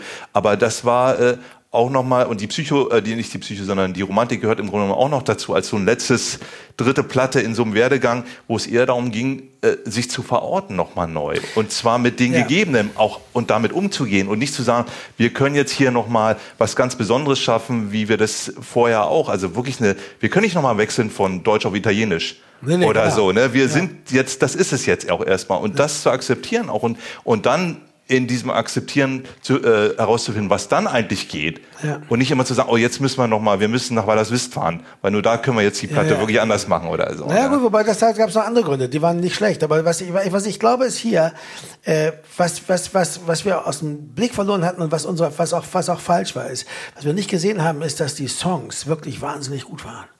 Und dass wir die eigentlich auch, dass wir keinem dieser Songs Unrecht getan haben. Wir haben keinen von denen vers- versaut. Dann haben wir auch gute Songs gehabt und haben die nicht so toll aufgenommen. So, nein, ich glaube, dass wir hier, dass wir hier eigentlich mit dieser Platte alles richtig gemacht haben. Aber das allein ist eben auch nichts erstmal. Weißt du, was ich meine? Das ist so, ja, klar. Aber wenn du das heute hörst und wenn du heute so ein Lied spielst, sagst du, mein Gott, bin ich froh, dass wir die Platte gemacht haben. Dass wir ein Stück für über Nacht oder wenn der Morgen graut, dass wir das gemacht haben, kurz vor der ersten Straßenbahn. Ich meine, wie geil ist das? Ja, also das ist ja ähm, äh, ohne dich, ja, alles ist besser ohne dich und so. Wie geil. Also, dass, dass man sich einfach freut, dass man es gemacht hat, aber wir, so waren wir nie. Wir haben auch immer diesen Alben gedacht. Ich glaube, das war das erste Album einer Übergangszeit. Das ist völlig recht. Das sind diese drei Platten. Dieses, die Psyche und die Schö und, und die Romantik. Dass das so eine Übergangszeit war. Und zwar von einer Band, die also als junge Wilde gestartet sind und eigentlich totale Freaks waren ja, zu einer Band, die sozusagen dann so eine Art, ich möchte nicht sagen Alterswerk, aber die sowas hinlegt, wo sie äh, mehr in sich, richtig in sich selbst ruht. Und dazwischen ist dieser Übergang, wo man sozusagen sich nochmal versucht, das, das innerhalb des eigenen Stils sozusagen neue Möglichkeiten auszuloten. Und teilweise mit mehr und teilweise mit weniger Erfolg, aber auf jeden Fall zu Recht, glaube ich nämlich auch. Und das war auch Teil davon schon. Weil nämlich hier dieser, diese Absicht zu sagen, wir gehen genau dahin zurück und fangen, wir fangen nicht bei der weißes Papier nochmal an oder ganz zu schweigen von der, an einem Sonntag im April. Nein, wir fangen davor an. Wir fangen bei der damals in der Mond an. Das ist interessant. Ja, das Video, wollte ich auch noch kurz was zu sagen. Das Video, äh, äh, äh, ist ja also nur schrecklich gewesen. äh, äh, das das ganze Marketinggeld, das sind die 90er, wie sie wirklich waren. Scheiße mit Reis. Die 90er waren eigentlich ein Scheißjahrzehnt wegen diesem Videoquatsch. Äh, der hat sich im Grunde genommen damals schon eigentlich die Musikindustrie aufgegeben, weil sie sich sozusagen äh, an ihr eigenes Produkt nicht mehr geglaubt hat, nämlich Musik ohne Bild. Ja, eigentlich ist ja Musik, ne, sondern dass man dann zu, dass man das ganze Geld, was man hat, in eins, ein von elf Liedern reinsteckt, um dann dazu blöden, beschissenen Kurzfilm zu drehen und der Hoffnung, dass der bei Viva, bei Viva oder bei MTV gezeigt wird. Und wenn diese beiden Sender sagen Nein, ist das ganze Geld im Klo. Du hast 85.000 Euro ausgegeben für nichts. Das andere hier, dass die, ähm, das haben wir, glaube ich, auch noch im YouTube-Kanal von Element of Crime, wenn der Morgen graut. Das ist toll. Was Benno Krehan gemacht hat. Das Ja, ist ein das ist- schönes Video. das ist ein total schönes Das kann ich Video. nur jedem empfehlen. Das sollten wir dann auch mal äh, bei, bei Dings nochmal rausstellen, bei Ja. Facebook und so. Äh, äh, Benno wenn- hat dann echt ein Händchen für da gehabt. hat der Benno Krehan, der Total. Fotograf, hat ein richtig gutes Händchen gehabt für dieses sehr, sehr schöne Video äh, in so einem Kudam-Hotel, so ein so Off-Kudam-Hotel war Genau, das. ne? so ein Zimmer aus den so ein 50er, Künstlerhotel, 60ern ja. irgendwie und dann also trifft die Stimmung äh, auch abstrakt, ne? Also so Ganz assoziiert toll, die ja. Mhm. Bilder. Ist ein sehr langes Stück auch, also da musst du auch über die Zeit kommen, ne? Mit so einem Video und äh, ähm, also ich weiß nicht, haben wir das geschnitten? Hat er, hat, hat er geschnitten? Ich ne? glaube, er hat er geschnitten. Ob Nein, aber das, haben wir das Stück geschnitten? Nein, Haben wir das Stück kürzer Nein, gemacht? Nee, glaube ich nee, nicht. ne? Nein. Nee, stimmt hier, Single 427. Da ja, hat Benno okay, Krehan ja. jedenfalls ein sehr schönes Video gemacht. Wir müssen das unbedingt raussuchen und äh, äh, dann nochmal rausstellen. Äh, das andere will ich auf keinen Fall irgendwo sehen. Das war einfach nur grauenhaft. Das waren BSW, das waren eigentlich so Trescher, die waren eigentlich lustig. Ich hatte so ein Video von denen gesehen, glaube ich, war für Deichkind oder so. Da sprangen die mit so Hasenkostümen am Strand herum. Fand ich irgendwie geil. Und dann sagten die, ja, wollen wir mit denen das machen? Und sagte ich, na ja, klar, warum nicht? Ja, und dann das. Und ich habe dann noch versucht, das Video zu retten. Das war dann so ganz schlecht geschnitten, ganz bescheuert auf so eine Pointe hin, die gar nicht funktionierte. Ich wollte das dann retten und wollte das selber nochmal umschneiden. Da hab ich dann bin ich nach Hamburg gegangen und habe da, ähm, weil sie im selben Zimmer saß wie Benjamin von Stuttgart-Barre, Charlotte Goldermann kennengelernt die einmal für mein Leben eine große Rolle spielen wird, weil ich wegen ihr dann nach Hamburg gezogen bin, sie geheiratet habe und so weiter, aber die ja auch Managerin der Elements heute ist, von Element of Crime und die damals auch, muss ich sagen, ähm, äh, schon eine wichtige Rolle, die hat Elektromotor und solche Sachen gemacht. Der hatte, sie hatte gerade damals Whirlpool Productions, die ganz tolle äh, äh, äh, Genau. Sache Ja, mit, mit vom Disco to Disco und The Cold Song hatte sie gerade in die Charts gebracht. Äh, sie hatte das Ladomat-Label gemacht und sie hat auch dafür gesorgt, dass diese Platte nicht nur auf CD rauskam.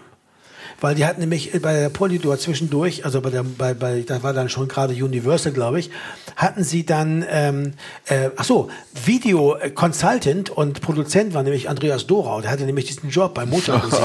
ich kam also dahin und, ich, und da gibt ein legendäres Foto aus der Wildwasserbahn vom Hamburger Dom. Benjamin von Stuttgart-Barre, ich und, und Andreas Dorau in demselben Wagen, wie wir da so runterkommen. Weißt du, kannst du noch so ein Foto kommen, ja. so ein Polaroid. Das müsste ich noch irgendwo haben. Das muss ich mal irgendwie suchen.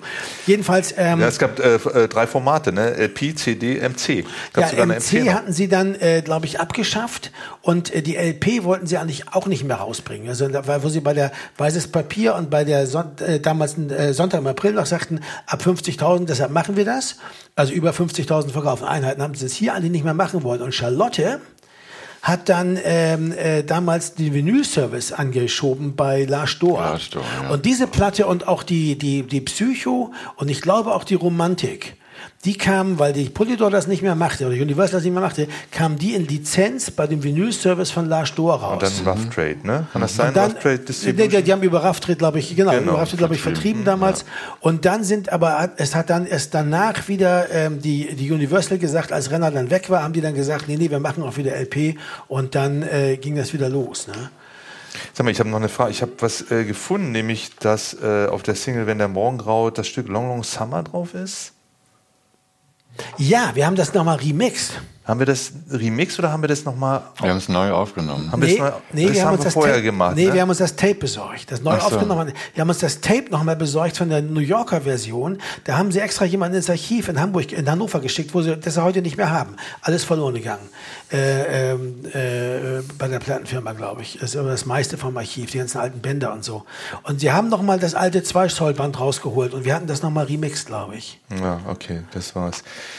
Und dann, ja, dann hatten wir aber auch ähm, leider nur ein Vakuum, hatten wir als B-Seite von einer Single. Ja, genau. Jo. Ich glaube, von, von ja. Die schönen Rosen tatsächlich. Ja. Das hatten wir aufgenommen, da kommen wir ja bei der Fremde Federn dazu, für, für das 25-jährige Jubiläum von Udo Lindenberg. Ja, und ansonsten muss ich sagen, ist das eigentlich das Wesentliche, weil das nächste, das, die nächste Folge wird sich ja mit der Platte Psycho beschäftigen und da wird man dann äh, erfahren, was dann da alles noch so passierte, weil ich bin dann nach Hamburg gezogen äh, und also das war, wird zum ersten Mal auch einfach in verschiedenen Städten gewohnt. Äh, äh wir haben dann in weil das wisst, also wird noch sehr spannend. Also da ist, da ist dann sehr viel passiert und ich glaube auch, du hast recht, Jakob. Das ist die erste von drei Platten, die so eine Übergangszeit markieren, wo wir auch so ein bisschen abgemeldet waren. Also ein bisschen so, also wir wurden von den Leuten so nicht, nicht, dass die dachten, wir sind nicht mehr erfolgreich, das waren wir ja. Aber wir wurden nicht mehr, wir waren einfach nicht mehr so, der, der Fokus war woanders. Der Fokus war diese Hamburger Schule, war die, waren, waren eben sowas wie die H-Blocks, ne? Ja. So, so diese Crossover-Geschichte. Selig waren, glaube ich, damals auch eine, kam damals hoch, ne? War das nicht so? Ja. Mhm. Oder war das später? War das Nullerjahre? Nee, ich glaube, Selig, mhm. Selig waren schon da. 90 Und dann Rammstein, also diese ganze Richtung, auch die ganze Mittelalter-Crossover, Heavy-Metal-Sause. Äh, das kam alles so hoch, natürlich Techno und so, aber das und, und deutscher Hip-Hop, ganz viel. Und Fanny van Dan. Deutscher Hip-Hop, Fanny van Dan, also auch so eine Liedermacher-Geschichte kam plötzlich wieder daher. Äh, Benjamin hatte dann damals auch versucht, das war der erste überhaupt, der so ein Hörbuchlabel machen wollte. Äh, Motor Words, das haben sie ihm dann weggenommen. Das wird doch, sowas braucht doch kein Mensch. Ich finde, das ist das ganz große Klar. Geschäft geworden.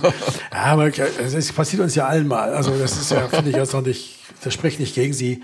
Aber das war, da war er sehr traurig, weil er hatte gute Ideen. Er hatte da Max Gold gemacht und solche Leute und das war irgendwie eine gute Sache. Ne?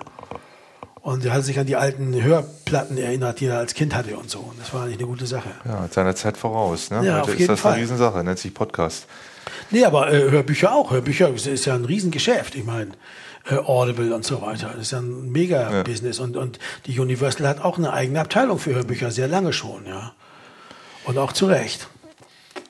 Dann jetzt. Ja, gut. Erschöpfend behandelt. Damit haben wir das, glaube ich, erschöpfend behandelt. Also dann vielen Dank für die Geduld. Aufmerksamkeit und Geduld. Wir haben uns äh, aber, glaube ich, nicht verplaudert. Das sind alles brandheiße Informationen gewesen. Also wir sind, also dann waren wir hier mal wieder Richard Papik, Jakob Ilja und Sven Regner von Element of Crime. Wir äh, sagen bis zum nächsten Mal in 14 Tagen. Auf Wiedersehen. Auf Wiedersehen. Tschüss. Achtung, Achtung, hier ein Element of Crime Verbraucherhinweis. Auch zu dieser Podcast-Folge gibt es eine passende Playlist. Den Link dazu findet ihr in den Show Notes.